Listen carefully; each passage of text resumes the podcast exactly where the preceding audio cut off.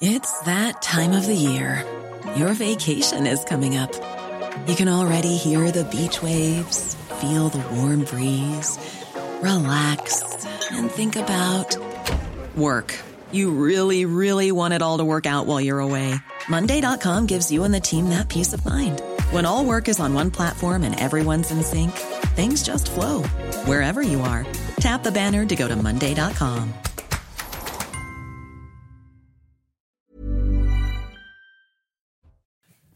Bonsoir à tous, très heureux de vous retrouver dans Soir Info Week-end. Nous sommes ensemble jusqu'à minuit pour vous livrer les toutes dernières informations, les décrypter, les analyser avec nos invités. Et pour vous accompagner ce soir autour de ce plateau, Denis Deschamps. Bonsoir mon cher Denis. Bonsoir Olivier. Docteur en géopolitique, analyste, conférencier. On va revenir sur la situation au Proche-Orient justement dans un instant. À vos côtés, Elliot Maman. Bonsoir mon cher Elliot. Bonsoir chroniqueur politique. Jérémy Calfon est également avec nous. Bonsoir maître, vous êtes avocat bien évidemment et à vos côtés Nathan Dever. Bonsoir, Nathan. Olivier. Écrivain, on le rappelle. On va revenir à 23h euh, sur cette dernière information. L'interview donnée par Emmanuel Macron à l'humanité. C'est la première fois depuis 120 ans. Comme quoi tout arrive. comme quoi tout arrive. Euh, il a notamment parlé de reconquête du Rassemblement national et de la France insoumise. Et pour le président de la République, Emmanuel Macron, eh bien, il le dit hein, dans les colonnes de l'humanité, reconquête et Rassemblement national ne font pas partie de l'arc républicain. Nous en parlerons à 23h. Mais avant, euh, pour démarrer, je vous propose que nous nous intéressions donc à la situation au Proche-Orient. Vous le savez, hier, Benjamin Netanyahou l'a assuré, rien n'arrêtera l'armée israélienne pour neutraliser les terroristes du Hamas dans la bande de Gaza, malgré les, les freins de Washington et de Paris. Nous y reviendrons. Mais avant, dans ce contexte, souvenez-vous, euh, nous vous parlions du rôle de l'UNRWA. L'UNRWA, c'est euh, l'Office de secours et de travaux des Nations Unies pour les réfugiés de Palestine dans le Proche-Orient, dans le viseur d'Israël, mais pas seulement. La France a notamment suspendu euh, il y a plusieurs jours son aide à cet organisme depuis la mise en cause d'employés dans les attentats du 7 octobre. Des vidéos dans ce sens ont été publiées et nous allons les décrypter justement avec le colonel Olivier Rafovitch, le porte-parole de Tsal, qui est en liaison avec nous ce soir. Colonel Olivier Rafovitch, bonsoir. Merci euh, d'avoir accepté notre invitation ce soir. Alors, selon Israël, ce sont donc des dizaines de travailleurs de l'UNRWA qui ont participé à la prise d'otages, à euh, l'attaque terroriste euh, du 7 octobre. vous révélez donc les liens entre l'agence onusienne et les terroristes. Hein.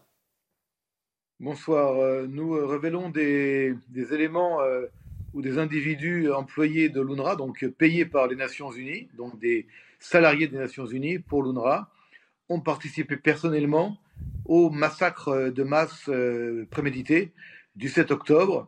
Et une des vidéos que vous avez pu voir, je crois, dans la vidéo, nous voyons. Euh, je, vous propose effectivement, nous avons une, vidéo qui montrerait justement les actions d'un employé de l'UNRWA. Euh, on va la voir. Est-ce que vous pourriez nous la, décrypter? C'était donc le 7 octobre.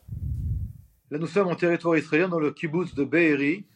Voilà, cet homme en noir est, employé de l'UNRWA et il va descendre du véhicule avec un autre homme avec une Kalachnikov et ramasser de manière euh, extrêmement horrible le corps d'un Israélien qui a été tué auparavant et le mettre dans le coffre comme on met un tapis. Là, il récupère euh, des objets personnels, dont un téléphone portable. Donc cet homme, je rappelle, est un employé de l'UNRWA, n'est-ce pas? Il est en, Israël dans un véhicule avec un homme qui a une Kalachnikov, qui a participé au massacre, et comme lui, euh, d'autres ont été euh, identifiés, les noms ont été transmis à, à, à l'UNRWA, et nous pensons qu'il y a beaucoup, beaucoup d'autres personnels de l'UNRWA payés donc par les Nations Unies qui font partie ou qui ont fait partie euh, de cette action euh, du 7 octobre, du massacre, d'une manière ou d'une autre. Ce qui est très grave, que répondent les Nations Unies à Israël aujourd'hui? Je sais, enfin nous savons que les Nations Unies ont demandé euh, une enquête qui entre autres est menée par Madame Colonna, l'ancienne ministre des Affaires étrangères de la France, qui fait une enquête et euh, les résultats de cette enquête seront transmis au secrétaire général des Nations Unies. Et euh, à l'heure où nous parlons, je n'ai pas les, éléments évidemment de cette enquête qui est en, place, mais il est clair que cette vidéo, entre autres, est malheureusement un, des exemples terribles de de ce qu'ont fait des membres de l'UNRWA le 7 octobre en Israël. Et, ce, qui montre, ce, qui montre, et qui démontre que les terroristes du Hamas sont infiltrés euh, aujourd'hui partout, même dans une agence onusienne.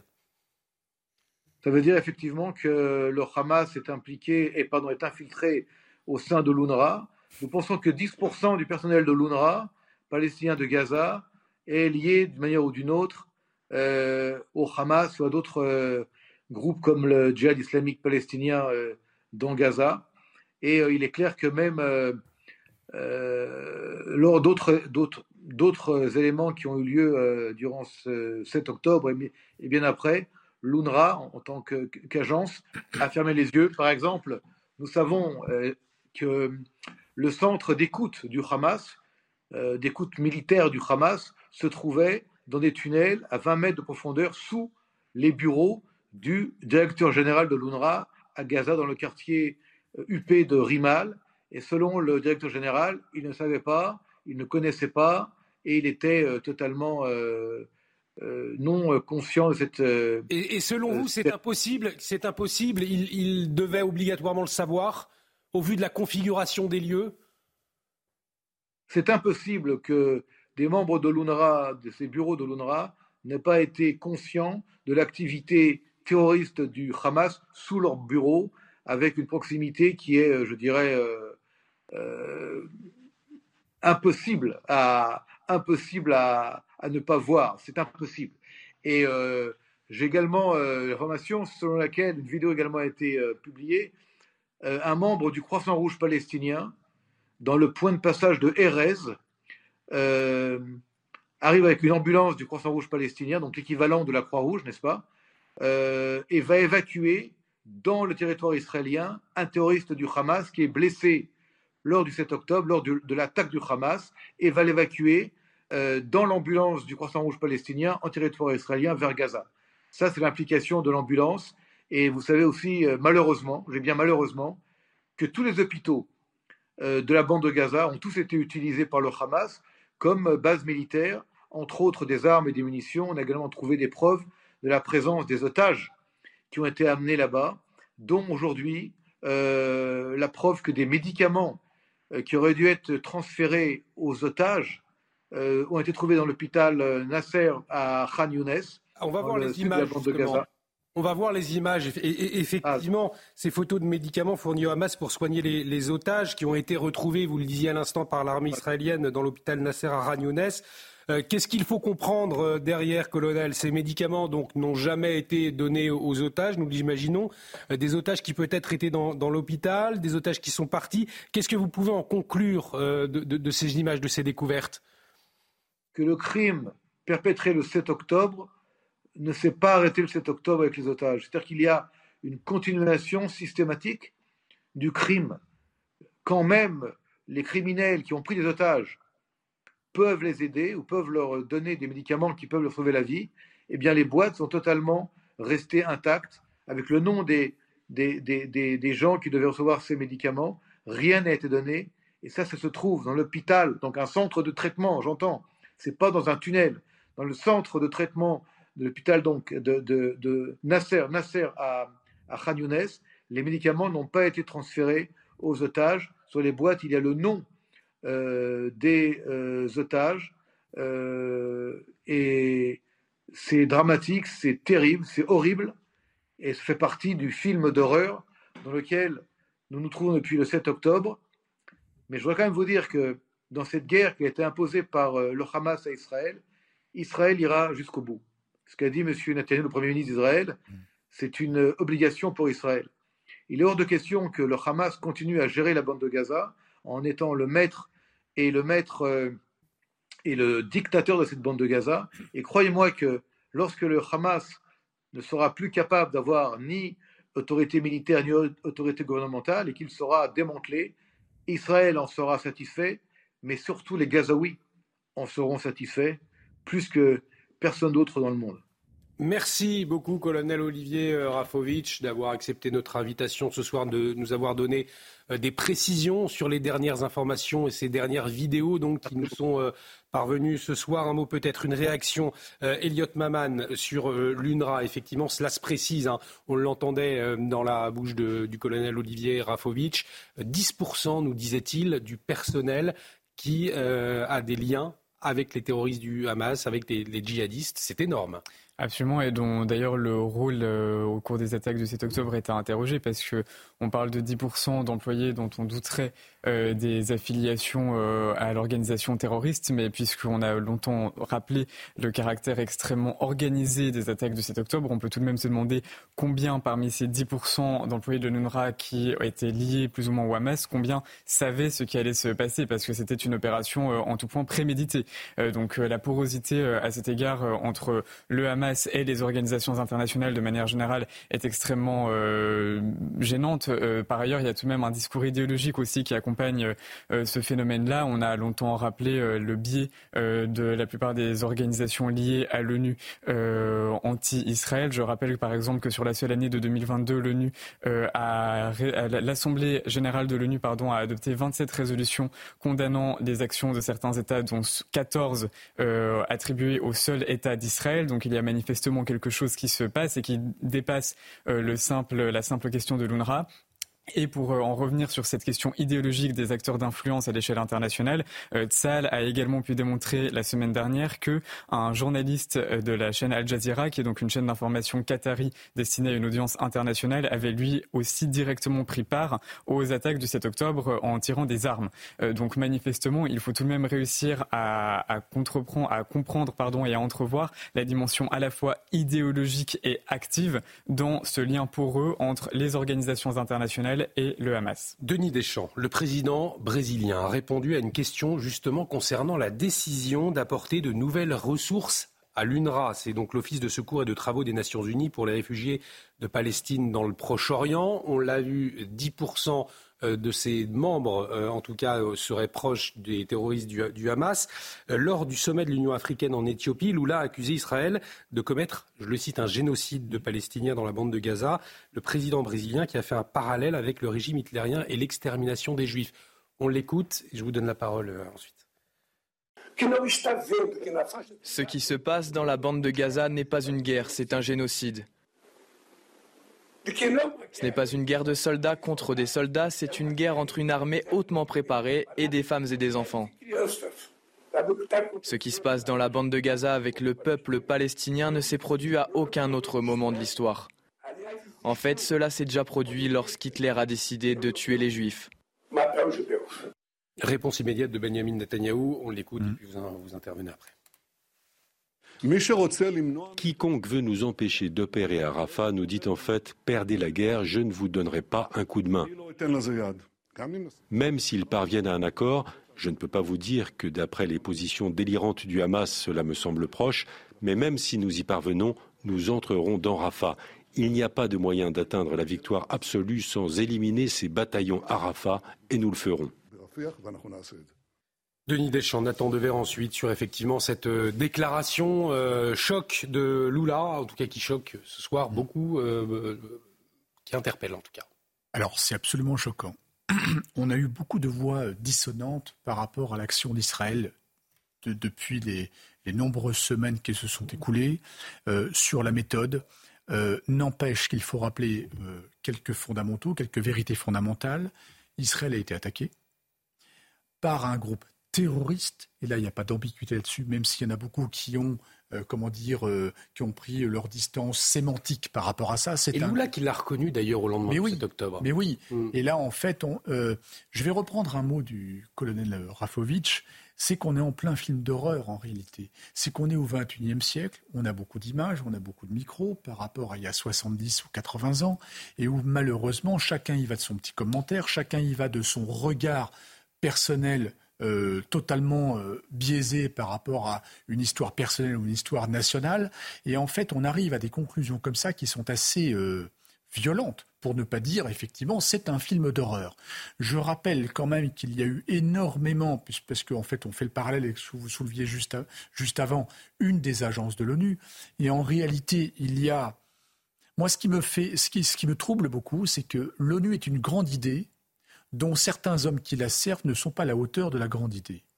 Et ce qui m'ennuie dans cette affaire, c'est que l'UNRWA, je sais bien que euh, c'est une petite agence qui avait une mission particulière régionale par rapport à tous les enjeux hein, de, de, l'ONU à travers le monde, et qu'il y a toujours un petit peu, comme on voit en Afrique, la théorie du ruissellement, où on balance beaucoup de beaucoup d'argent pour que ça ruisselle et que ça arrive quand même aux populations concernées sur place, même si on sait qu'il y a des fuites à tous les étages. Et je pense que l'affaire des médicaments en est un parfait exemple.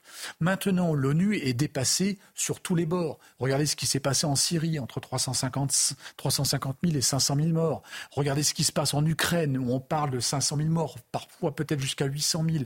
En fait, l'ONU est débordée. Et en fait, on voit que l'idée est bonne, l'idée est généreuse, mais que dans l'application, c'est extrêmement grave ce qui s'est passé sur place. C'est extrêmement grave parce que non seulement le ruissellement n'a pas fonctionné, mais en plus, il y a une participation active. C'est d'une violence incroyable. Mais Nathan Dever, Lula, quand il euh, soutient donc financièrement l'UNRWA aujourd'hui, et il le dit clairement, c'est très clairement un soutien aux terroristes du Hamas. C'est ça que l'on retient. Oui, mais alors. Il soutient des terroristes. Il est du côté des terroristes. C'est ni plus ni moins euh, cette euh, réalité-là. Je pense qu'on ne va pas assez loin quand on, quand on critique l'ONU. Le problème, c'est pas l'ONU, c'est les pays qui la composent. Ça veut dire qu'aujourd'hui, il faut voir la tectonique des plaques géopolitiques. Et c'est ça le sujet. Si vous voulez, c'est pas, entre guillemets, euh, pour reprendre une formule chère à Pascal Pro, des petits hommes gris de l'ONU qui feraient des bêtises. C'est qu'ils représentent des pays. Hmm. Et que dans ces, géopolitiques, ces dynamiques-là, vous avez clairement et c'est absolument tragique. Vous avez un bloc, disons occidental, qui globalement, euh, et euh, en tout cas à l'échelle euh, gouvernementale, intransigeant sur la question de la condamnation du Hamas. Certains ont mis le temps. Certains ont mis du temps. Je parle des, des chefs d'État, etc. Je ne parle pas de l'Espagne, il y a quelques exceptions, mais globalement. Et puis, des pays comme le Brésil, qui pendant la guerre en Ukraine ne voulait pas soutenir l'Ukraine, Monsieur Lula, pareil, mmh. euh, euh, qui pendant euh, le conflit israélo-palestinien a la même attitude, etc., etc. Ce qui peut amener le sud global pudiquement. Exactement. Ce qui peut amener à une interrogation sur l'avenir de l'ONU. Moi, je pose la question. Il n'est pas exclu que de la même manière que la Société des Nations s'est cassé la figure dans les conditions qu'on connaît, il n'est pas exclu, à mon avis, que de notre vivant, on assiste à l'implosion de l'ONU. Parce que l'ONU, mine de rien, qui euh, euh, est placée sous l'égide des États-Unis, même si c'est une organisation euh, évidemment internationale. Très mauvais payeur de sa cotisation, etc. symboliquement, c'est les accords d'Eliott Maman. Ah, mais terminé symboliquement, c'est le cosmopolitisme d'après la Seconde Guerre mondiale, où les États-Unis sont quand même le gagnant principal. Aujourd'hui, on assiste à autre chose. Donc, je, je, je pense que c'est pas exclu que dans, dans, de notre vivant, on assiste. Et d'ailleurs, les BRICS sont en train de repenser les alliances internationales. Réponse d'Eliott Maman et Jérémy Je voulais juste dire une chose sur Israël, c'est que ce que je trouve absolument euh, euh, profondément dégueulasse dans les déclarations euh, de Lula, imbécile et, immonde même moralement, c'est que encore une fois une critique intellectuelle, politique, même radicale de la riposte israélienne à Gaza. Je pense qu'elle a toute sa place dans le débat, qu'on l'entend d'ailleurs en Israël. Vous lisez les journaux israéliens. Comparer Israël au nazi, c'est une chose. Dire qu'il n'y a pas de précédent depuis la Seconde Guerre mondiale, c'est insensé. Vous vous souvenez quand même que la ville de Mossoul, quand elle a été, euh, quand Daesh a été éradiqué à Mossoul, par exemple, éradiqué notamment par les forces irakiennes, par les Peshmerga, mais aussi par la coalition internationale, c'est-à-dire par des avions français. Euh, ça a fait, euh, c'était exactement les mêmes méthodes que celles auxquelles on assiste à Gaza. Donc moi, j'estime qu'on peut critiquer et qu'on doit critiquer, avoir un regard critique, j'entends, sur ce que fait Israël à Gaza, mais de la même manière qu'on doit avoir un regard critique sur les méthodes qui ont pu être employées par la France, par l'Angleterre, par absolument tous les pays. Si vous voulez, il ne faut pas donner l'impression que ce qui se passe ici est quelque chose d'inédit dans l'histoire de l'humanité. Ce n'est pas vrai. Vous avez tout à fait Et ça, ne relativise pas du tout la gravité de ce que vivent les Et on a le droit de contester le discours politique de certains ministres d'ailleurs extrémistes en Israël qui veulent faire le recours à la bombe. Et ainsi, ça, on a le droit de critiquer. C'est un débat d'idées et on peut les confronter. Je crois qu'Eliot Maman voulait compléter sur l'ONU et Jérémy Calfon, je vous donne la parole ensuite. Oui, simplement, je ne suis pas entièrement en désaccord sur l'ONU. C'est plutôt sur la question de l'influence américaine à l'ONU que j'ai un léger désaccord. D'ailleurs, l'UNRWA est précisément le signe de la perte d'influence des États-Unis au sein de l'ONU. Je rappelle que c'est une agence qui a été créée euh, au début du 21e siècle ou à la fin du 20e siècle, je ne sais plus exactement. C'est la seule agence de l'ONU qui s'adresse spécifiquement à certains réfugiés, alors que généralement les réfugiés euh, sont plutôt renvoyés au Haut Commissariat de l'ONU aux, réfugiés.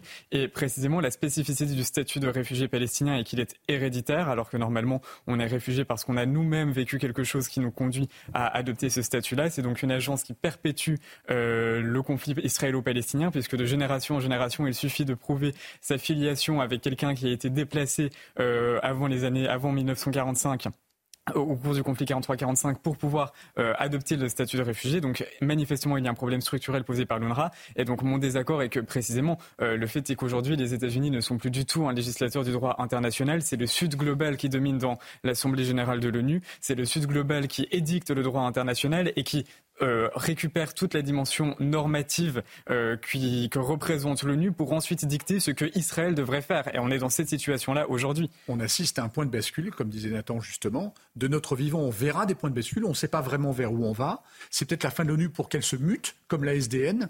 Mais en attendant, on, on assiste en direct à un point de bascule. Peut-être pour conclure, Jérémy Calfon, euh, je me souviens de cette rencontre en juin dernier entre Lula et euh, Jean-Luc Mélenchon. Lula qui avait rencontré Jean-Luc Mélenchon avant euh, une visite euh, avec euh, Emmanuel Macron, euh, notamment lors du sommet pour un nouveau pacte financier mondial. C'est aujourd'hui cette, cette gauche, la gauche Lula, la gauche insoumise qui soutient au fond les terroristes du Hamas. Est-ce que quelles conséquences peut-être sur le territoire français il peut y avoir après ces propos relayés et de, de, de Lula? Je ne pense pas que ces propos aient un grand impact sur le territoire français. En tout cas, je, souscris totalement à ce qu'a dit Nathan Dever sur, sur le côté particulièrement immoral, voire dégueulasse, hein, je reprends le mot, euh, de renvoyer Israël à sa création, c'est-à-dire euh, à la Shoah. Je trouve que c'est moralement absolument abject. Il y a aussi une dimension euh, géopolitique au propos de Lula. Euh, il sait aujourd'hui, et nous savons que l'Occident, en dépit des critiques qui ont été mises sur les modalités de la riposte israélienne, soutient Israël, fournit des armes et euh, il y a quand même un soutien occidental à Israël. Et naturellement, on sait qu'il y a un arc, ce qu'on a appelé euh, un peu de façon un petit peu moqueuse les BRICS, hmm.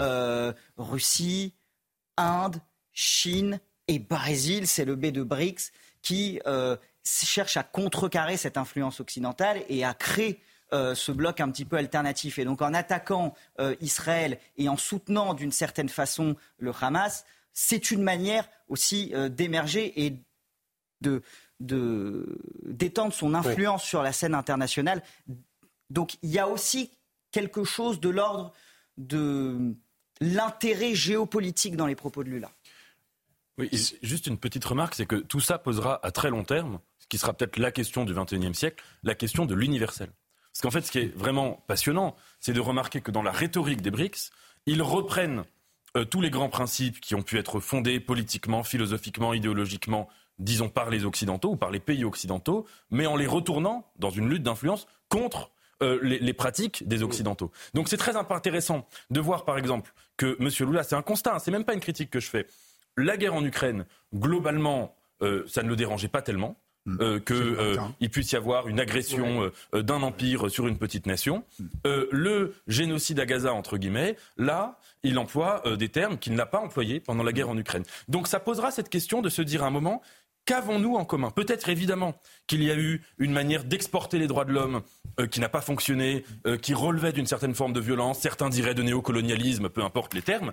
Mais euh, est-ce que ça signifie qu'on jette le bébé avec l'eau du bain et qu'on fait son deuil de l'idée des droits de l'homme et qu'on en revient à des purs rapports de force qui dictent la géopolitique? Ce serait une catastrophe. Allez, pour conclure, un dernier mot de Denis Deschamps, après nous irons en Belgique. C'est intéressant que Nathan soulève le, le phénomène des BRICS. Je rappelle pour l'histoire que les BRICS ont été inventés ça a été inventé par le stratégiste de Goldman Sachs, 99, hein, chacun googlera, ils verront bien, que en réalité c'était simplement un produit financier qui été créé pour investir sur des bourses, disons, émergentes, en se disant sur 10 ou 15 ans, vous gagnerez beaucoup d'argent. L'idée était excellente, indiscutablement. C'était un produit financier qu'on appelle un SPV, donc en gros une SICAV, quoi, et vous investissez dessus, vous gagnez de l'argent. Ces gens-là ne se connaissaient pas, ne se côtoyaient pas, ce n'était pas organisé. Et en fait, au fur et à mesure du temps, il y a eu, il y a eu des sommets tous les ans, et tous les ans, ils se sont structurés. Il y en a qui ne s'aiment pas du tout dans les BRICS. Les Indiens et les Chinois ont beaucoup de mal à s'entendre. Mais en fait, au, euh, fur et à mesure, on a vu qu'il y avait un contre-pouvoir par rapport au monde occidental. C'est quelque chose qui les réunit. Par contre, ce qui est assez intéressant en parallèle, c'est qu'on voit qu'ils sont souvent non alignés, ce qu'on appelle le non-alignement, un petit peu comme De Gaulle mm. par rapport à la guerre froide. On ne s'aligne pas, on le voit avec l'Inde, avec certains pays, on ne veut pas se mêler des conflits à l'heure actuelle parce que c'est pas notre conflit. Donc en fait, on voit un petit peu un brouillon comme ça, et c'est en train de muter avec le Grand Sud global qui veut tout et rien dire en réalité, parce que ces gens-là n'ont pas de communauté, parce que le Grand Sud global va jusqu'à la Russie d'ailleurs. Mais en, en attendant, on peut voir un certain coalition sur certains sujets et souvent anti-occidentale. Et c'est pas un bon signe. Allez, on va euh, partir en, Belgique, si vous le voulez bien, à présent, euh, avec cette euh, vidéo relayée sur les réseaux sociaux qui crée la polémique. Une vidéo notamment relayée par le député fédéral belge, ancien secrétaire d'État à l'immigration, Théo Franken. On y voit un imam réciter des versets d'une sourate du Coran à la tribune du Parlement bruxellois après avoir été décorée. La scène, alors elle n'avait pas filtré jusque-là, elle s'est déroulée le 13 janvier. Les images ont suscité une des réactions d'indignation en Belgique, mais pas seulement. Regardez la séquence.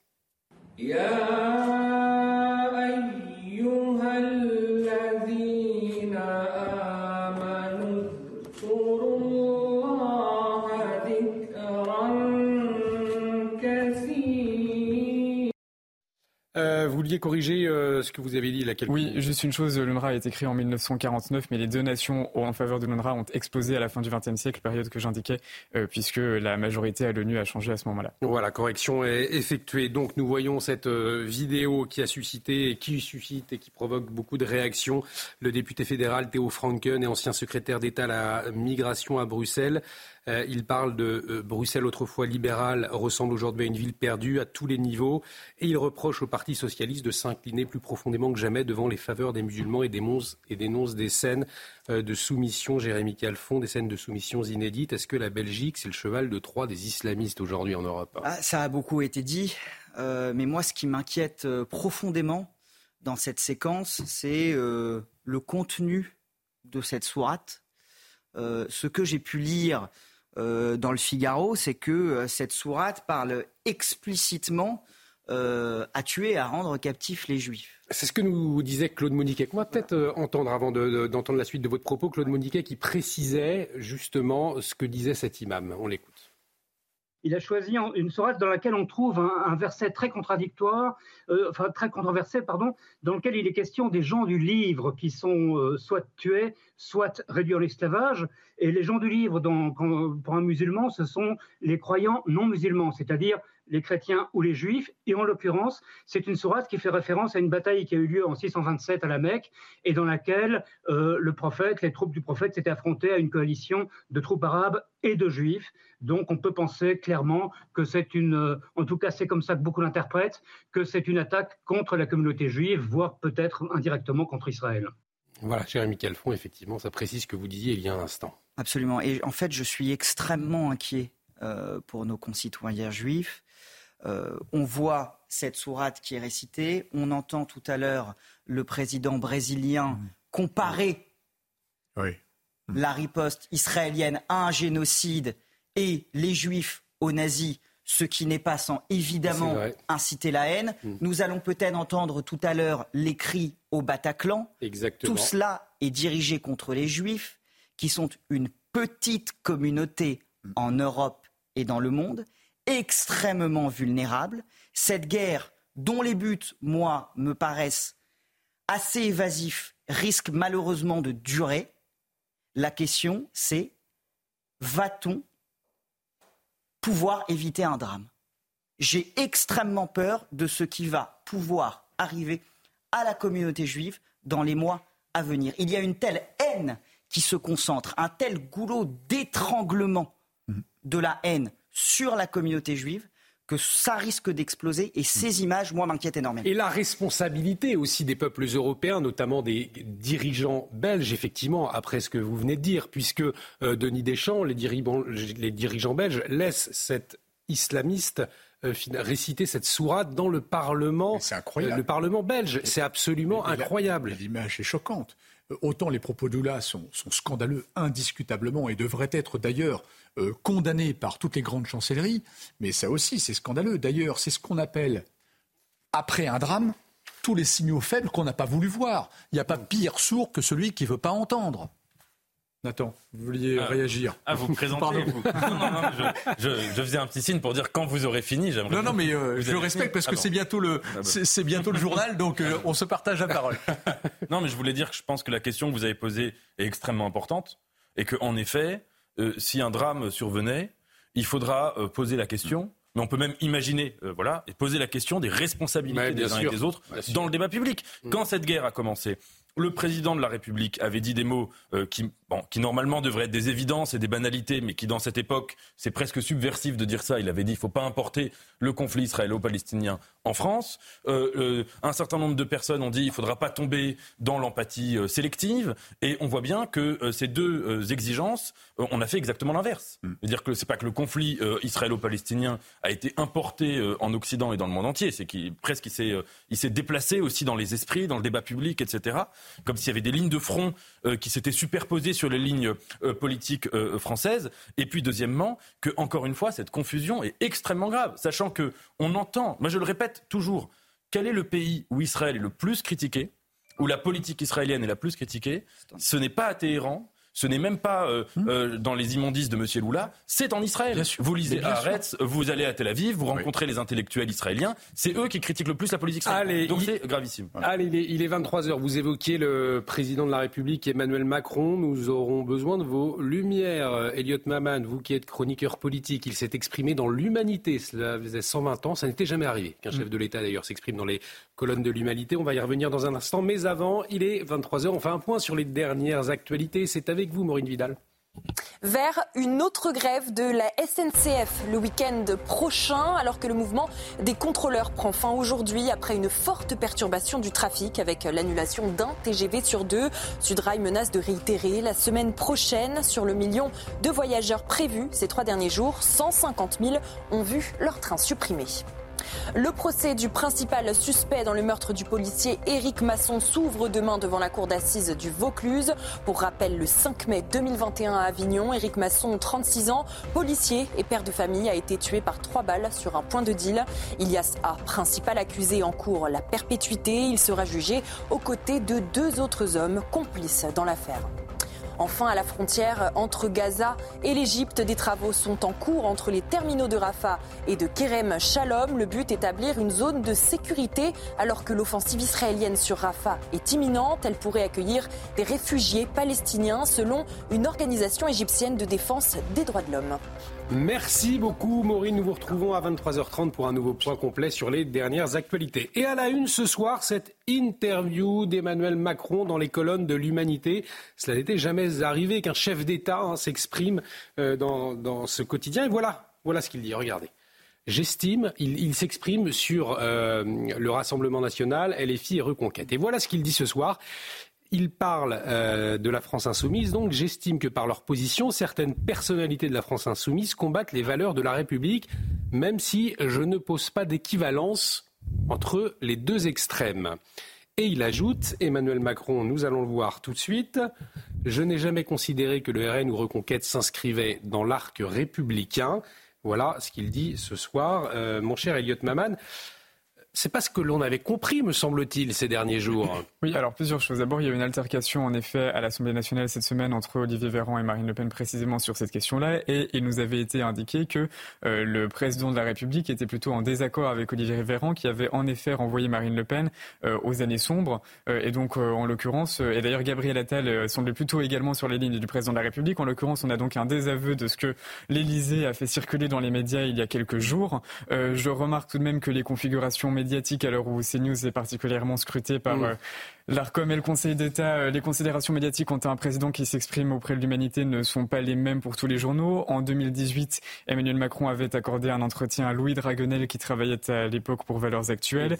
Toutes les bonnes âmes s'étaient élevées pour dire qu'il était absolument scandaleux que le président euh, brise ainsi le plafond de verre et s'exprime euh, auprès de l'extrême droite. En l'occurrence, l'humanité, manifestement, cela ne suscite pas de polémique particulière. Donc moi, je trouve ça très bien. Hein. Il faut s'exprimer, il faut dialoguer avec ceux euh, dont on ne partage pas les opinions. Simplement, on Bien peut sûr, mais il faut, faut, avoir un cap et afficher les mêmes idées. Puisque si on dit tout et son contraire, si on dit une chose à valeurs actuelles et euh, l'inverse euh, dans, les ça s'adresse aux communistes là. Et là, il s'adresse aux communistes. Et la façon qu'il a de dire que LFI ne s'inscrit pas dans l'arc républicain est une façon un petit peu de je ne vais pas dire draguer les communistes, mais il ne faut pas oublier que Fabien Roussel est le grand ennemi de Jean-Luc Mélenchon actuellement. Oui, précisément. Arthur Berda. Il a, dit, il a, dit, certaines personnalités. Il a dit certaines personnalités, c'est-à-dire qu'il ne met pas LFI en dehors de l'arc républicain. Il parle de certaines personnalités. ça vise à affaiblir Jean-Luc Mélenchon au sein de la gauche. Ce sont, c'est un. C'est comme ça que vous le percevez. C'est comme ça que vous le percevez. lu par des électeurs de gauche et ça vise à affaiblir Jean-Luc Mélenchon au profit de Fabien Roussel. J'allais terminer mon propos en rappelant le livre d'Arthur Berda intitulé Le Caméléon, euh, où il, le journaliste du Figaro désignait précisément Emmanuel Macron. Euh, il remarquait qu'il savait s'adapter toujours aux auditoires euh, qui, lui faisaient face. Et donc, en l'occurrence, on voit bien en effet à qui s'adresse Emmanuel Macron de la même manière qu'il ne parle pas d'Israël de la même manière lorsque c'est à la BBC très à gauche ou dans des médias plutôt à droite. eh bien, il ne fait pas de la France insoumise le même sujet lorsqu'il s'adresse à des communistes vieilles école ou euh, à des journaux plus euh, progressistes, plus woke. Nathan Dever, Emmanuel Macron dans le journal de l'Humanité, qu'est-ce que cela vous évoque 120 ans que ça n'avait pas eu lieu? Enfin, C'est la première fois même. Ah, moi d'abord, enfin, je trouve ça très bien que euh, le président parle à tout le monde, qu'il s'exprime dans tous les médias. je trouve ça très important. Mm. et, et, que quand vous parlez à des gens différents, vous puissiez avoir un ton différent, employer des termes différents pour vous faire comprendre différemment, on le comprend. Ce qui est problématique, en effet, c'est quand il y a une contradiction. Alors, est-ce que c'est lecture euh, que vous avez euh, proposée, euh, que Emmanuel Macron est un caméléon qui veut plaire à tout le monde, etc. Est-ce que c'est aussi qu'il est profondément gêné par la question du statut de l'extrême droite? Parce que je rappelle quand même qu'en 2017, quand Emmanuel Macron est élu, le soir du deuxième tour, il dit ma mission première, de la même manière que François Hollande s'était donné comme mission euh, d'inverser la courbe du chômage et qu'après il avait été un peu en otage euh, de cette promesse-là et que ça lui avait resté, c'était resté collé à lui comme le sparadrap du capitaine Haddock, Emmanuel Macron avait dit le but de mon mandat, c'est qu'au terme de mon mandat en 2022, il n'y ait plus un seul Français, enfin en tout cas il n'y ait plus de Français qui soient tentés par le vote euh, pour Marine Le Pen. Et aujourd'hui, on est plus qu'en 2022, et on voit bien que c'est absolument pas le cas et que c'est pas une réussite. Donc Emmanuel Macron, d'abord, il est gêné sur cette question-là. Deuxièmement, il a renvoyé énormément de signes contradictoires. Il y a aussi le moment où il a refusé que Elisabeth Borne euh, rappelle la généalogie du Rassemblement national. Donc je pense que lui-même euh, commence à sentir qu'il n'est pas exclu qu'il reste dans l'histoire, un peu comme Obama par rapport à Trump, mmh. comme le président qui aura introduit peut-être les idées, puis euh, l'arrivée au pouvoir des individus du Rassemblement national. Alors il, parle d'immigration également dans les colonnes de l'humanité. On va voir quelques extraits. Euh, Denis Deschamps, euh, pour hmm. la cohérence de notre pays, nous devons être fermes car l'immigration clandestine provoque un sentiment de perte de contrôle, un sentiment, il un sentiment, de perte, de, contrôle, celui de ne pas maîtriser nos frontières. Et il, il va parler ensuite du Front National. Acceptez et reconnaissez que je porte une politique qui n'est pas celle de l'extrême droite. Je n'ai jamais eu un mot contre l'immigration mais vous ne pouvez quand même pas défendre l'immigration clandestine. Mais là, il drague la gauche. Mais effectivement, vous avez raison. Euh, en fait, nous sommes un peuple latin. Nous, produisons, nous ressentons beaucoup de sentiments, apparemment. Un sentiment d'insécurité, sentiment euh, face, euh, face justement à ces immigrés qui arriveraient en France et qui pourraient provoquer, entre autres, de l'insécurité. Emmanuel Macron a été le personnage qui a élargi, qui a déplacé les curseurs sur, euh, comment dire, euh, sur euh, le, le, rassemblement de, de, de, familles, de, familles étrangères sur la France, en France. il est celui qui veut repeupler les campagnes. je ne vous cache pas le, le sentiment justement d'insécurité, d'énervement que ça provoque dans les campagnes. Mm. Moi, je, suis issu des campagnes. Mais euh, plus au-delà de ça, ce qui je, vais rebondir sur ce que disait Nathan, c'est très intéressant. Et justement, je vais faire un parallèle avec la politique américaine parce que je la connais très bien. Et en réalité, vous avez une caricature qui s'appelle Trump. C'est une caricature parce qu'en fait, il n'est pas, il n'est pas un paradoxe près. Et, et, en fait, il fait ça, Trump. Sauf qu'il fait, il fait ça avec ses mots à lui. Et en fait, vous savez très bien que le, le, champ électoral est divisé en cases. On s'adresse aux agriculteurs, en ce moment c'est à la mode, aux fonctionnaires, aux cheminots du rail, et ainsi de suite. Et on adresse des discours particuliers à chacune, chacune des cases pour essayer d'avoir les votes. Et en fait, on, on s'est rendu compte dès les premières minutes avec Trump qu'il était parfaitement capable de, de, de, de dire tout et son contraire en, en, fonction des différents publics qu'il a, et il les assume. Alors, alors avec beaucoup plus de subtilité, de nuances, c'est ce que fait, c'est ce que fait Macron. Macron, mm. c'est ce qu'a dit Elliott tout à l'heure. Hein, euh, il y a quelques jours, il a bien dit que le, le Rassemblement national était dans l'arc républicain, puis maintenant, en fait, il se déjuge par rapport à ça.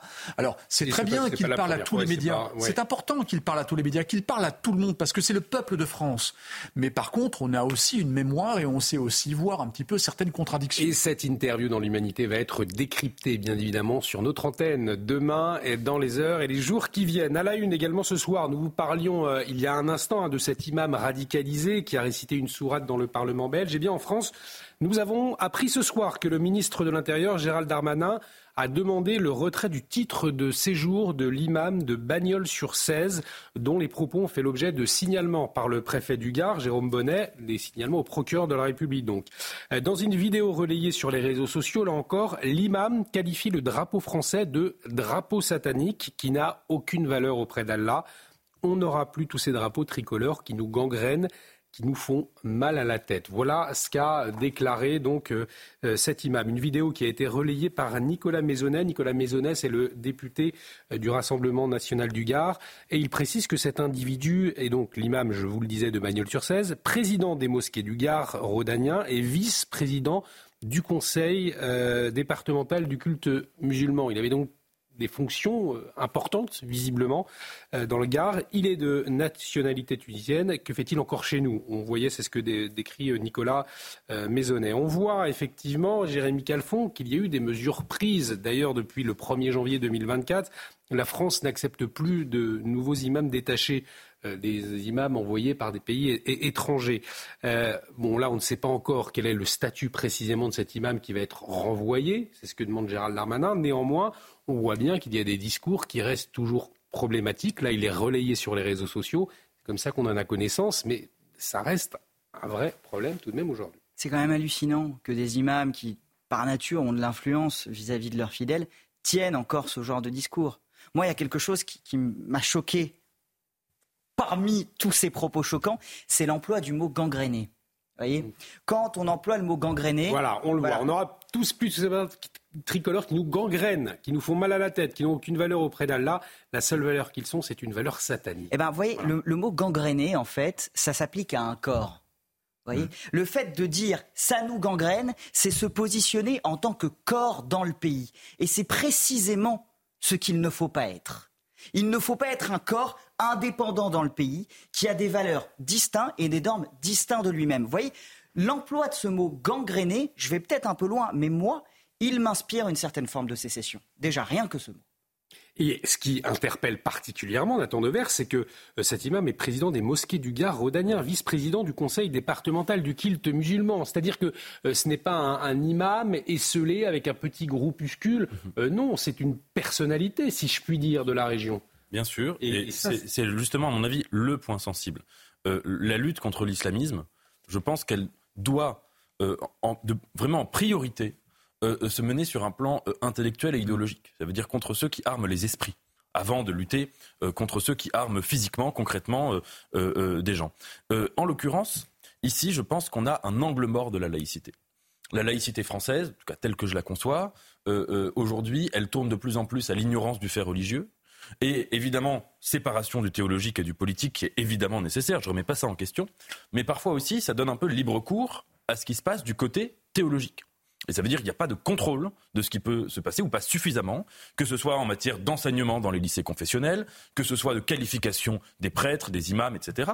Et euh, je pense qu'il faudrait réfléchir à tout cela. Le modèle alsacien, le modèle du Concordat, par exemple, qui n'est pas un modèle de théocratie, mmh. mais qui n'est pas celui de la loi de 1905, c'est un modèle où les prêtres sont quand même, en tout cas pour devenir prêtre, vous êtes fonctionnaire de l'État avec toutes les obligations et tout ce que ça change aussi. Je pense par exemple que ce serait intéressant de dire que pour être prêtre, de quelle que soit la religion, prêtre, imam, rabbin, etc., il faut avoir impérativement validé une formation, licence, master, d'une profession, enfin d'une discipline profane. Les, les, séminaristes, semble-t-il. Oui, mais c'est pas le cas de manière universelle. Mais il faudrait que ce soit une règle universelle, que vous deviez faire de la sociologie, des mathématiques, de la physique, etc. Ça change déjà votre rapport à la religion, premièrement. Deuxième remarque que je voulais faire, enlever le titre de séjour de ce monsieur, c'est bien gentil, mais ça ne sert à rien. Parce que ce monsieur, il peut être à 10 000 km d'ici, hmm. il nuit sur les réseaux sociaux. Hmm. Donc les réseaux sociaux, il lui suffit d'avoir un smartphone, et c'est bien le sujet. C'est qu'aujourd'hui, vous avez un islamisme qui se développe de manière intellectuelle, en tout cas idéologique et euh, virtualisée, et vous avez des réponses qui se font de manière sécuritaire, exclusivement sécuritaire, sans jamais poser la question du fond idéologique qu'il y a derrière, et euh, politique, étatique. Et donc vous avez une différence d'échelle entre ces deux phénomènes, ce qui fait qu'à mon avis, on ne lutte pas assez à la bonne échelle, même si, je dois le reconnaître, dans la loi sur le séparatisme, la majorité avait très bien vu qu'il y avait un grand sujet dans les écoles confessionnelles, qui était une des portes d'entrée principales euh, du fanatisme. Ça, ils avaient parfaitement vu ça et ils avaient raison. Mais il y a quand même un, Elliot Maman, il y a quand même une, question qui, se pose, c'est celle du, contrôle des imams aujourd'hui en France, malgré tout, malgré les, mesures qui ont été prises.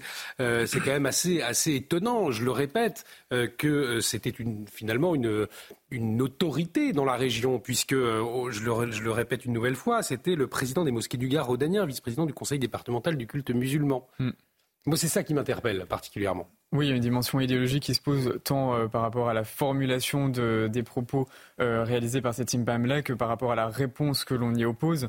Euh, Emmanuel Macron, et ça s'inscrit un peu dans ce que vous avez dit, on appelle à l'émergence d'un islam des Lumières depuis plusieurs mois quand il s'exprime sur le sujet, c'est-à-dire un islam qui finalement pourrait réaliser son argumento de manière plus ou moins aidée par la France. Et il avait considéré précisément parce qu'il avait bien compris manifestement la dimension idéologique de la chose, que mettre fin euh, au principe des imams détachés allait au moins empêcher d'exporter, enfin d'importer pardon directement euh, des pensées islamistes développées ailleurs et euh, rémunérées ensuite par l'État français, parce qu'en réalité le principe des imams détachés fonctionnait un peu sur les mêmes notions que le Concordat en Alsace, parce qu'on avait quand même une implication assez directe de l'État et de l'argent public dans le, fait de faire venir des imams d'ailleurs.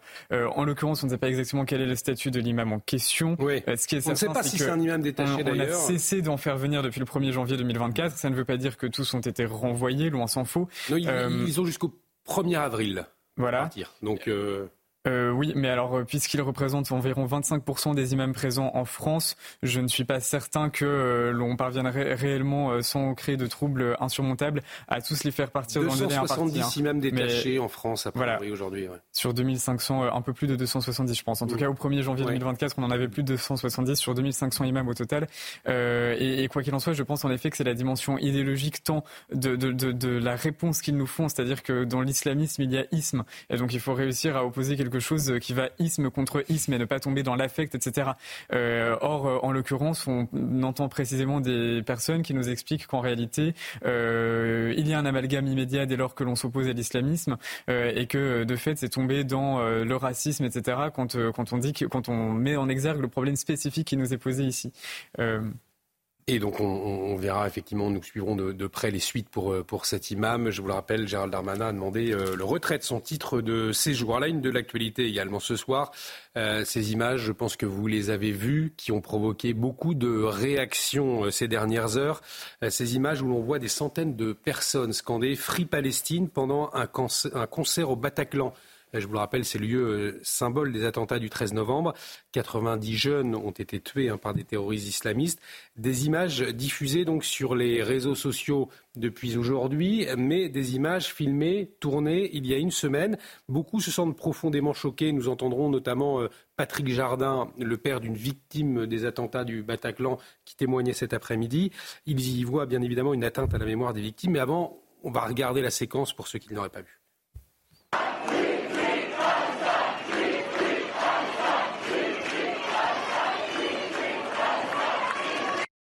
Alors pour bien comprendre de quoi nous parlons, euh, quelques précisions avec Harold Iman.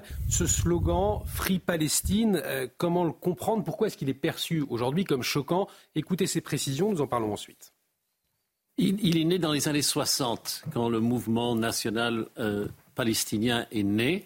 Et ça voulait dire, dans un premier temps, détruire l'État israélien et soit pousser tous les juifs à la mer, soit, dans une version plus sympa, euh, de les inclure dans un nouvel État. Ça, c'était un peu la thèse de Yasser Arafat. Donc, si on regarde sur la carte, on verra tout de suite de quoi il s'agit, car Israël est né dans les frontières que l'on va voir orange. pas le petit morceau marron en haut à droite, qui est le, plateau du Golan, mais la partie orange, ça, c'est Israël de l'ONU. Hein. Ça, c'est reconnu par l'ONU et donc par tous les membres.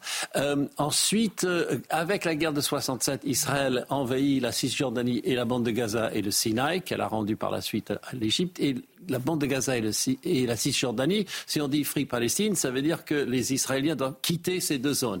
Euh, ils ont quitté Gaza, mais n'ont pas tout à fait quitté la Cisjordanie.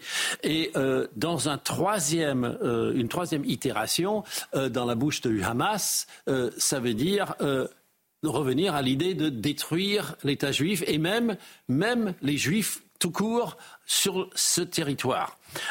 et il faut rajouter aussi le codicile. Et là, on va regarder sur les photos un petit peu ce qu'on peut voir dans la rue. Euh, là, ce sont des, manifestations à, Berlin.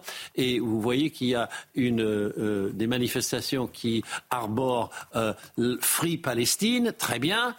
Et on voit aussi la chose suivante. Oh, toujours à Berlin. From the river to the sea, Palestine will be free. Du fleuve à la mer, la Palestine sera libre. Alors ça veut dire du Jourdain, le fleuve qui est euh, à euh, l'est, jusqu'à la mer. Ça veut dire plus d'Israël. Hmm. Plus du tout. Donc c'est pour ça que ça déclenche une réaction. Vous voyez le Jourdain à droite, euh, ça déclenche cette réaction angoissée et, et, indignée, évidemment. Mais les gens qui le disent pensent que c'est juste, pour un grand nombre d'entre eux, ils doivent s'imaginer juste que c'est donner les droits aux Palestiniens. Voilà, ou stopper la colonisation en Cisjordanie, ou quelque chose de ce type-là. Alors c'est vrai que donc c'est. ils ne savent pas on bien compris. c'est pour tout. Alors effectivement, euh, Maître Calfon, on le précise, ce qu'ont des Free Palestine, euh, ce n'est pas aujourd'hui attaquable judiciairement. Néanmoins, depuis le 7 octobre, on sait très bien que ce slogan, il a une signification toute particulière. Et, ah. et, encore plus au Bataclan, et c'est là, là, où c'est particulièrement choquant.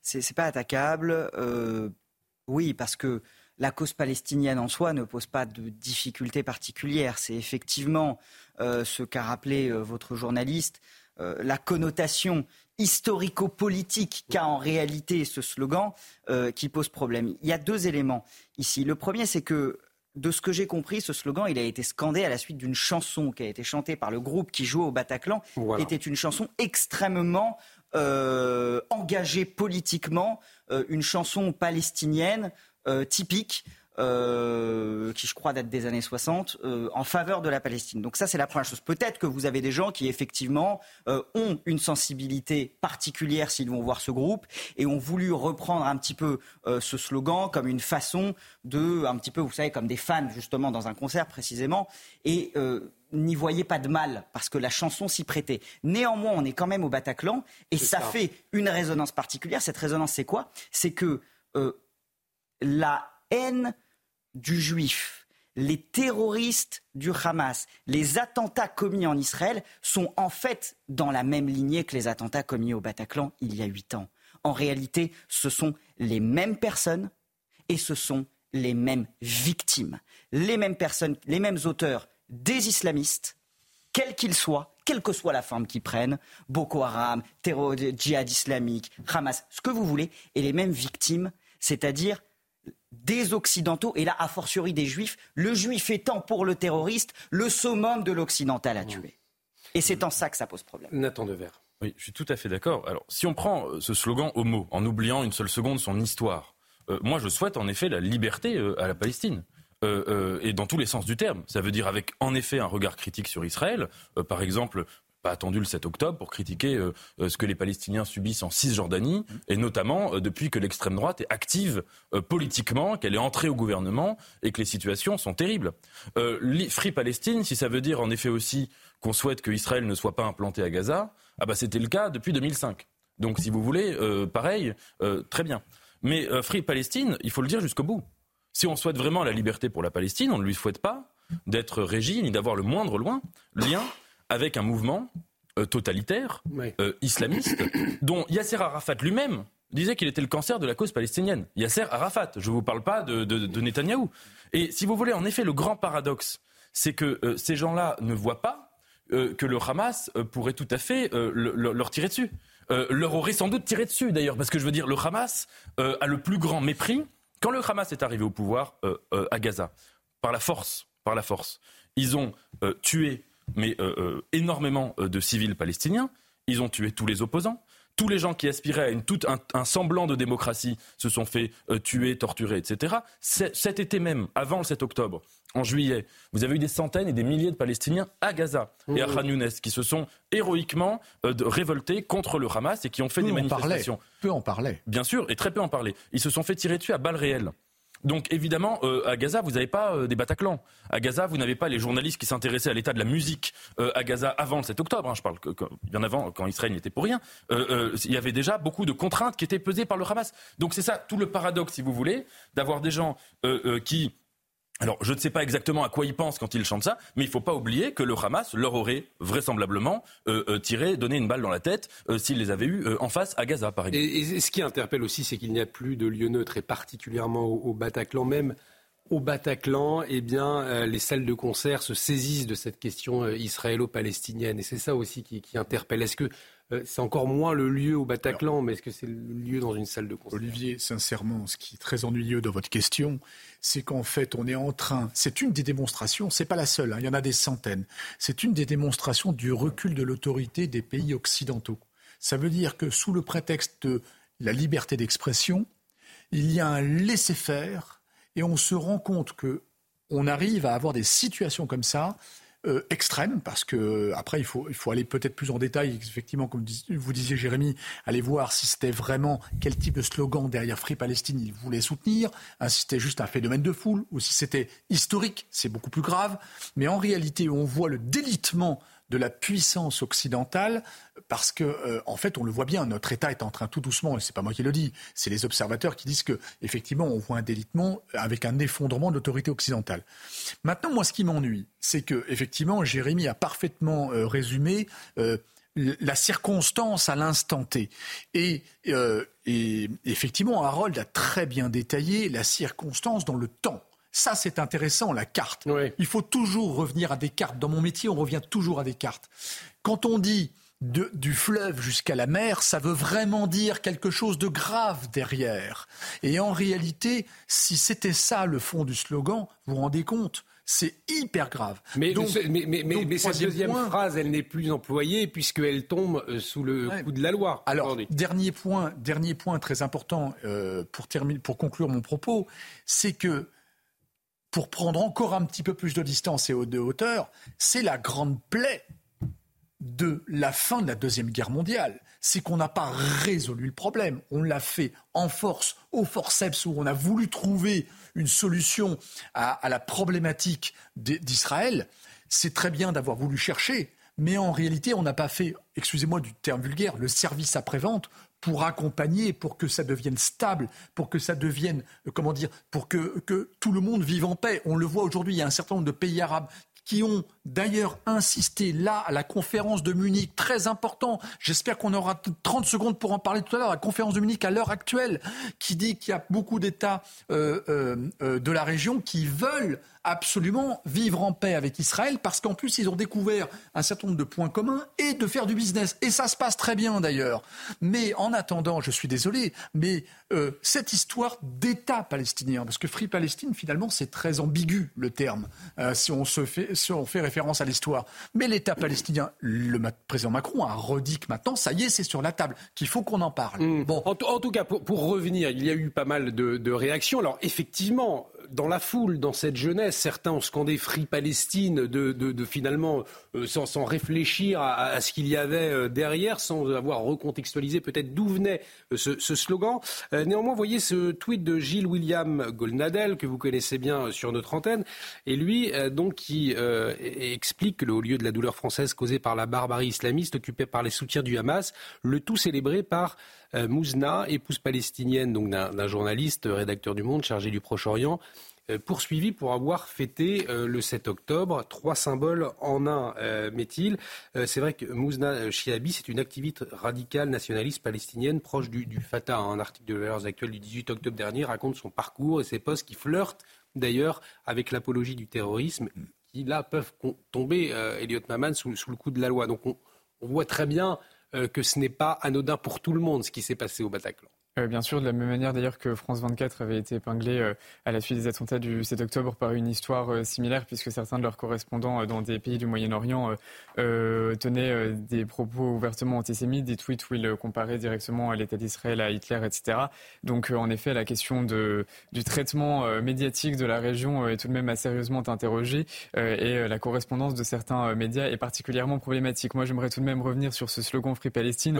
à partir du moment où l'on estime qu'il nous faudrait libérer la Palestine, c'est bien qu'il y a une entité palestinienne qui serait occupée par euh, un autre euh, gouvernement indu euh, sur place. Donc il y a quand même quelque chose de éminemment idéologique et problématique au-delà même. alors peut-être qu'ils ne savent pas exactement où est la mer et où est la rivière et que de toute façon il va bien falloir que ces gens-là puissent habiter dans, dans ce territoire-là. Mais manifestement il y a quand même, je pense, une dimension idéologique qui dépasse clairement l'ignorance et qui est anti-sioniste, si ce n'est antisémite de toute évidence.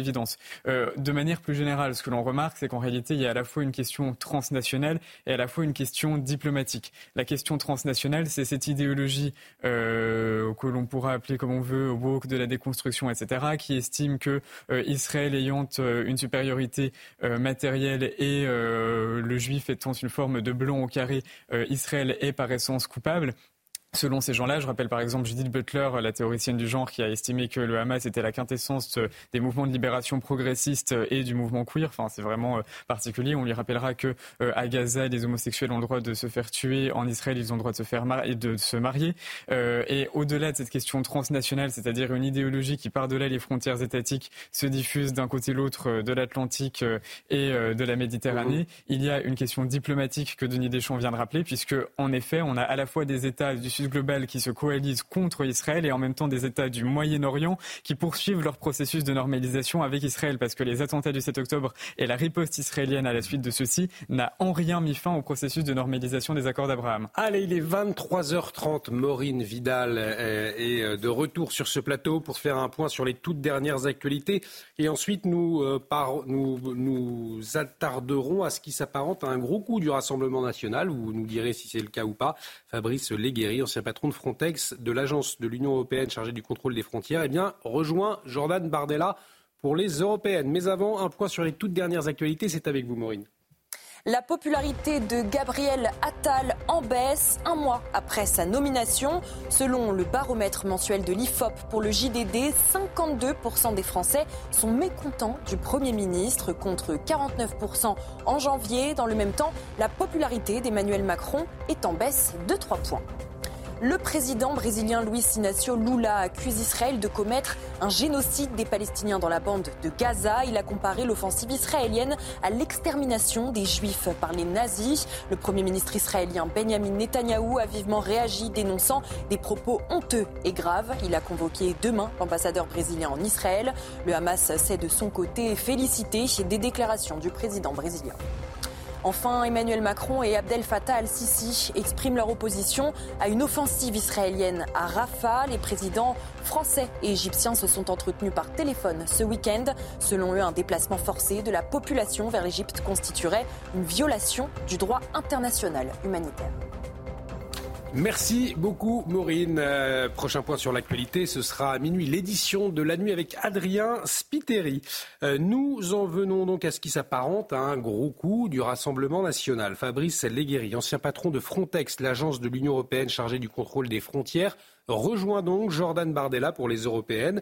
Alors c'est vrai qu'il était inconnu hein, du grand public jusque-là. Euh, c'est un énarque, un normalien. Retour sur cette prise de guerre avec Charles Pousseau et Charlotte Gordzala. C'est un choix fort pour Jordan Bardella. Inconnu du grand public, l'option Fabrice Leguéry représente une véritable volonté du RN à faire bouger les choses. Nommé en 2015 à la tête de Frontex, l'ancien haut fonctionnaire a vu dès 2019 un changement de cap dans la politique migratoire de l'Europe. Poussé vers la sortie par le gouvernement français et la Commission européenne, il démissionne en 2022. C'est donc en politique que sa carrière se poursuit. Face aux attaques et intimidations subies, j'ai réalisé que pour défendre mes convictions et le continent de la submersion migratoire, je devais m'engager moi-même en politique. Après sept ans à la tête de Frontex, Fabrice Leguéry souhaite mettre ses compétences au service des Français. Le choix du Rassemblement national est pour lui le plus cohérent. Les élections européennes représentent une opportunité unique de remettre la France et l'Europe sur le droit chemin. Je suis persuadé que c'est l'option politique qui donnera aux Français la possibilité de reprendre le contrôle de leur avenir. Avec ce choix, le Rassemblement national s'offre une carte supplémentaire pour la crédibilité du mouvement dans sa lutte contre l'immigration. Est-ce que vous parleriez, Elliot Maman, d'une prise de guerre finalement? Euh, oui, en partie. D'ailleurs, au-delà du, du, paradoxe du Rassemblement national qui récupère directement un petit homme gris, comme dirait Pascal Pro, euh, issu de la superstructure européenne, euh, on présentait plutôt sa venue et son intégration à la liste de François-Xavier Bellamy aux Républicains. Mm. et finalement, c'est en effet au Rassemblement national qu'il semble porter allégeance. Une petite précision, d'ailleurs, il n'était pas tout à fait inconnu parce qu'il avait déjà alimenté la polémique médiatique à plusieurs reprises au cours de son mandat en tant que directeur de Frontex, notamment parce qu'il voulait euh, être un peu plus offensif sur la question du refoulement des migrants illégaux à la frontière et qu'on lui avait répondu que son rôle était plutôt d'orchestrer le déplacement des migrants, pardon, au sein de l'Union européenne plutôt que de mettre en œuvre ce qu'on appelle dans la nomenclature euh, européenne des mesures de pushback, c'est-à-dire de, de, refoulement aux frontières. Euh, donc il n'est pas tout à fait inconnu. en réalité, d'un point de vue idéologique, on le savait plutôt conservateur et on avait bien compris que pour lui, l'immigration illégale était quand même une question assez importante et donc le fait qu'il aille au Rassemblement national n'est pas totalement surprenant, même si c'est vraiment un très beau coup, politique pour la liste de Jordan. C'est vrai qu'il a été ciblé par les ONG et, la gauche pour sa gestion jugée trop ferme hein, sur l'immigration. Et par le président de la République. Et par le président de la République, exactement. D'ailleurs, quand il avait euh, euh, défrayé la chronique en, en, 2022 et qu'il avait été poussé à la démission, euh, Jordan Bardella l'avait à ce moment-là soutenu. Hmm. publiquement en expliquant que précisément euh, ce euh, brave fonctionnaire euh, européen, certes, n'avait pas nécessairement appliqué les procédures, mais avait une vision claire sur l'immigration. J'ai le sentiment que dès 2022, le Rassemblement national draguait déjà Fabrice Léguéry. Allez, il nous reste un peu plus de 10 minutes. Sujet important qui va nous occuper euh, cette semaine, puisque moins de trois semaines après la levée des blocages, eh les prochains jours s'annoncent décisifs dans la crise agricole. Des mesures ont été annoncées, nous en avons largement parlé euh, par le gouvernement pour calmer la colère, mais les agriculteurs comptent maintenir la pression jusqu'au salon de l'agriculture qui commence, qui démarre mardi, samedi prochain. Euh, alors, il y a déjà des agriculteurs qui ont maintenu la pression ces derniers jours à l'image du coup d'éclat des producteurs de lait indépendants. Ils sont venus mardi matin sur l'esplanade des Invalides à Paris avec une poignée de tracteurs. Alors, quelle est leur réalité? Euh, Voyez ce reportage c'est un petit éleveur laitier signé Antoine Estève et nous en parlons ensuite de cette semaine, donc euh, semaine décisive qui nous attend. Alain élève 80 vaches laitières et des veaux destinés à la boucherie. Il a toujours eu du mal à boucler les fins de mois. La crise agricole l'inquiète. Selon lui, les agriculteurs doivent reprendre leur avenir en main. Les prix ne sont pas fixés par nous, mais ils sont fixés par toujours l'industriel à qui on vend. Donc moi, c'est, en l'occurrence, c'est ma coopérative, mais j'ai, pas, j'ai un droit de regard si on va par là. Mais si on veut que le système fonctionne, si moi, éleveur, je n'ai pas une petite rentrée d'argent, euh, je vais finir par arrêter comme beaucoup. Pour survivre, Alain est obligé de faire de la vente directe. Sa mère travaille toujours avec lui sur l'exploitation sans relâche. Sa retraite, elle la passe dans les tables. C'est du 1er janvier au 31 décembre, ça ne change pas. Pas de vacances, pas de week-end, jamais. C'est la traite deux fois par jour, euh, le fumier deux fois par jour, tant qu'elles ne vont pas dehors. La solution pour ces petits éleveurs, ce serait un réajustement des prix, quelques centimes de plus sur chaque litre de lait suffirait à les sauver. Que le prix soit à sa juste valeur, mais il faut juste donner 5 centimes de plus. Hein. Il y a toujours quelqu'un qui fera moins cher que moi, ça c'est sûr. Mais soit on fait une méthode industrielle ou semi-industrielle avec des gros troupeaux, ou soit on est des petits élevages, on essaye d'entretenir la nature, mais ça coûte. Si le secteur s'enfonce un peu plus dans la crise, Alain pourrait tout vendre et se reconvertir dans un domaine moins dépendant des lois du marché. Voilà donc la réalité de ces petits éleveurs. Alors si les syndicats ont pris acte des aides d'urgence annoncées, cela ne suffit pas, hein, selon eux, pour répondre à un malaise profond des campagnes où de nombreux agriculteurs on l'entendait à l'instant, Denis Deschamps ne parviennent pas à dégager un revenu décent. Euh, d'où le risque finalement d'autres opérations. Il y a ces petits agriculteurs aujourd'hui qui n'arrivent plus à joindre les deux bouts. Exactement. En fait, le monde agricole, la géopolitique du monde agricole est très diverse. Et en fait, euh, effectivement, on balance des salaires moyens, des retraites moyennes, mais ça veut rien dire en réalité, parce qu'entre le grand céréalier de la Beauce, qui a une très très bien sa vie, avec des très grandes exploitations, souvent d'ailleurs transmises dans la famille, donc ça coûte encore moins cher pour s'installer, et cette réalité-là que vous venez de montrer, où en fait on a des très petits salaires, ce sont des gens qui gagnent moins de 500 euros par mois. Je vous parle même pas des retraites. Vous avez vu comment ils travaillent? C'est 7 jours sur 7. Hein. Et il n'y a pas toujours, en fait, parce que depuis quelques dizaines d'années, il y a des arrangements pour les week-ends, chacun son tour, avec des groupements d'éleveurs. Mais là, c'est quasiment 7 jours sur 7. Mais ces petits agriculteurs qui appartiennent à notre histoire, quand on les voit, est-ce qu'ils risquent de disparaître? C'est ça aussi la question. C'est bien entendu. Et alors, vous voyez, là, c'est la confrontation avec l'ordre du marché tout-puissant et des très grosses coopératives laitières qui écrasent les prix en permanence et qui font le prix. Ce sont des situations monopolistiques. On voit bien, il y a, d'ailleurs en France plein de coopératives, mais ce sont devenus tels monstres que ce sont des situations monopolistiques régionales. Et donc, on a très peu d'interlocuteurs, très peu de débouchés, on n'a pas trop le choix. Aussi bien dans les intrants, donc là, ça va être par exemple du, euh, du tourteau de soja, ça va être du foin, quand les mauvaises années font qu'on ne peut pas avoir suffisamment de foin dans les prés, on va en acheter. Donc en fait, on a une pression sur les prix entrants et sur les prix sortants également. Ils sont totalement dépendants. Je le répète et je le dis, la, une, une entreprise de structure agricole, il n'y a rien de plus géopolitique qu'une structure agricole. Vous ne maîtrisez pas vos volumes que vous allez produire, mm. surtout en période de sécheresse, surtout en période d'accident climatique. Vous ne maîtrisez pas les prix. C'est le marché qui le décide. Et tous vos coûts, vous les subissez, notamment le prix de l'électricité, le prix du gasoil, les choses comme ça. Ce qui fait que votre revenu à la fin, il est totalement variable et parfois négatif. Et on le rappelle, les agriculteurs qui ne sont pas encore satisfaits, qui attendent encore hein, de nouveaux arbitrages sur le revenu paysan, sur les pesticides ou alors sur les accords de libre-échange euh, d'ici l'ouverture du salon annuel. Donc ça va arriver très vite, c'est d'ici samedi. prochain. Et Patrick Legras, agriculteur, qui annonce depuis plusieurs jours hein, la venue de tracteurs à Paris. On l'écoute. Il y a des gens qui ont, qui ont décidé de remonter sur Paris avec des tracteurs, euh, syndiqués, non syndiqués. Nous, on est, on, est, on est là pour remonter à la fois les intentions et, la volonté des, gens de la base de l'agriculture.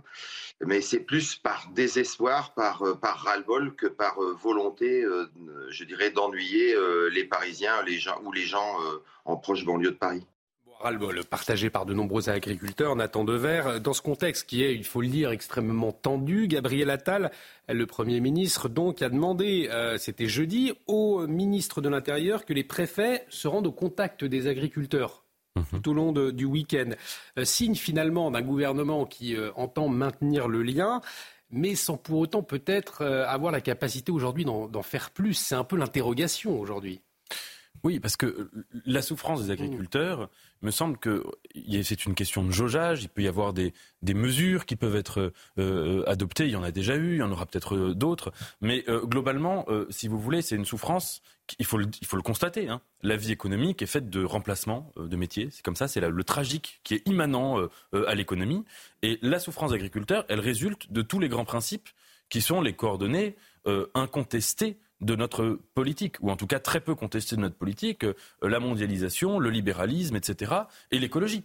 Euh, donc, euh, si vous voulez, jamais Gabriel Attal ne va se réveiller demain matin en disant on abolit ces trois grands principes. Donc à partir de là, il essaye de faire le maximum et on ne peut pas dire qu'il n'y ait eu aucune mesure. Il y en a eu. évidemment qu'il faut qu'il y en ait davantage.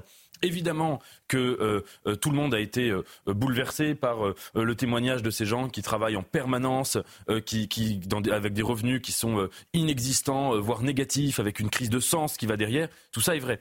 Mais j'aimerais juste remarquer une chose, c'est qu'il me semble aussi que si le gouvernement a fait le choix là, du pragmatisme, d'agir vite, d'être immédiatement dans l'écoute, mmh. de ne pas mépriser, c'était aussi parce que du côté de l'opinion publique, du côté du récit médiatique construit autour de cette colère, il y a eu plutôt de la bienveillance, ce qui n'est pas le cas de toutes mm. les luttes sociales. Et donc je pense aussi que le gouvernement, on le voit sur beaucoup de sujets, euh, s'adapte euh, à ce qu'il perçoit dans les sondages, s'adapte à, à, ce qu'il s'imagine être la tendance de l'époque, et que là, il a vu clairement que c'était une faute politique grave, d'un point de vue même politicien, hein, d'un point de vue presque électoraliste, s'il ne suivait pas la colère des agriculteurs et s'il ne l'écoutait pas. Et en tout cas, il y a donc ce rendez-vous le samedi prochain, le salon de l'agriculture. C'est un, un rendez-vous finalement politique également. On le voit tous les ans. Hein, les chefs de tous les partis, le président de la République s'y rendent. D'ailleurs, d'habitude, Emmanuel Macron rencontre les syndicats à cette occasion. Il les a rencontrés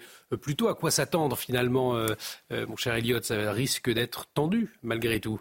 Euh, oui, alors euh, ce qui est certain, c'est qu'on voit que de manière générale, euh, la vie politique se découpe de plus en plus en séquences. On voit bien que les agriculteurs estiment que le salon de l'agriculture va être un moment de cristallisation de l'intégralité, soit de leurs revendications, soit d'une éventuelle résolution du conflit. De la même manière que la SNCF et la plupart des, syndicats, d'ailleurs au-delà même de la SNCF, nous expliquent que la question des JO sera particulièrement importante, symbolique, et qu'il pourrait y avoir une forme de jeu de chantage qui pourrait s'instituer autour d'eux.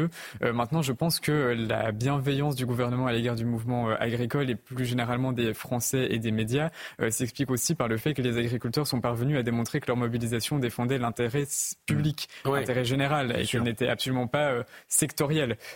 si on n'a plus d'agriculture, on n'a plus de souveraineté alimentaire, on n'a plus d'autosuffisance, etc. C'est assez évident. Et, je pense que c'est cela qui explique bien davantage que des calculs stratégiques ou mm. électoralistes, qui explique en effet la bienveillance c'est la réponse assez euh, rapide du gouvernement à ces, à ces attentes-là. Et réécoutons Patrick Legras qui témoignait donc euh, aujourd'hui sur notre antenne. On nous a dit que de toute façon, on se fatiguerait de, tenir tête, à, je dirais, dans le, au niveau du terrain. On nous a dit aussi qu'il y aurait des débordements. Aujourd'hui, il n'y en a pas eu. Mais on fait pas ça pour, pour je, répète, on fait pas ça pour embêter euh, nos politiques. On fait ça parce que, comme dans tous les autres pays européens, on a besoin de solutions à la fois euh, urgentes et durables pour solutionner une fois pour toutes euh, le revenu agricole et, également la nourriture euh, pour les consommateurs français. Quand on sait qu'aujourd'hui, plus de 50% de notre nourriture arrive en France, c'est-à-dire est importée avec bien souvent aucune norme sur les produits achetés. Denis Deschamps, le patron de la FNSEA, a déjà prévenu l'exécutif que personne ne pense que parce que les tracteurs sont entrés, les choses sont réglées. La qualité de la visite d'Emmanuel Macron au salon en dépendra. Voilà ce que dit. On entend aussi la colère du côté du patron de la FNSEA. Oui, alors bon, la FNSEA s'est rappelé à son bon souvenir dix jours après. Vous vous souvenez de la tribune qu'il a faite. Euh, la FNSEA n'est pas le seul acteur, c'est le principal acteur, mais ce n'est pas le seul acteur. En attendant, ce mouvement, il est très soutenu par les Français. D'ailleurs, c'est historique c'est historique. Euh, la, France aime ses agriculteurs, même s'ils sont passés de 95% d'agriculteurs au début du XXe siècle à quasiment 2% aujourd'hui. L'autre point, l'autre point qu'il faut voir aussi, c'est on voit le choc des manifestations euh, d'intérêt entre la SNCF d'un côté et les agriculteurs. Les agriculteurs, c'est pour survivre. La SNCF, le, salaire ah moyen, est pas, ils sont pas malheureux. Vous voyez ce que je veux dire? Ensuite, dernier élément, pour faire court, c'est que euh, ce qui se passe au salon, c'est l'un des salons, si ce n'est le salon le plus populaire en France, hein, de toutes générations confondues. S'il draine énormément de monde. Et en fait, ce qui se passe, c'est que, en général, c'est un passage obligé. Et d'ailleurs, on bat des records de présence de chefs d'État. Et le chef d'État s'est assez peu impliqué dans la crise, laissant son ministre premier euh, à, la discussion et pas spécialement Et ils s'en en parlent depuis quelques jours maintenant. Voilà. Mais en attendant, le chef de l'État s'est voulu garder mm. le lien suprême avec les agriculteurs et les organisations pour dire je suis proche de vous. Donc on va voir comment ça va se passer. Mais les agriculteurs en général, mis à part une petite poignée d'excités, en général, ce sont des gens très courtois, ce sont des gens très bien élevés et ce sont des gens qui normalement l'accueilleront très bien. Nous suivrons tout ça de très près, bien évidemment. Un grand merci alors à tous les trois, puisque Jérémy Calfon euh, eh bien, a dû se partir plus tôt. Donc euh, voilà, nous le remercions. Merci Nathan Dever, merci Elliot Maman, merci. Denis Deschamps, merci à vous de nous avoir suivis. L'actualité qui continue bien évidemment sur CNews. Tout de suite, c'est l'édition de la nuit avec Adrien Spiteri. Excellente nuit sur notre antenne, excellente semaine également. À très vite.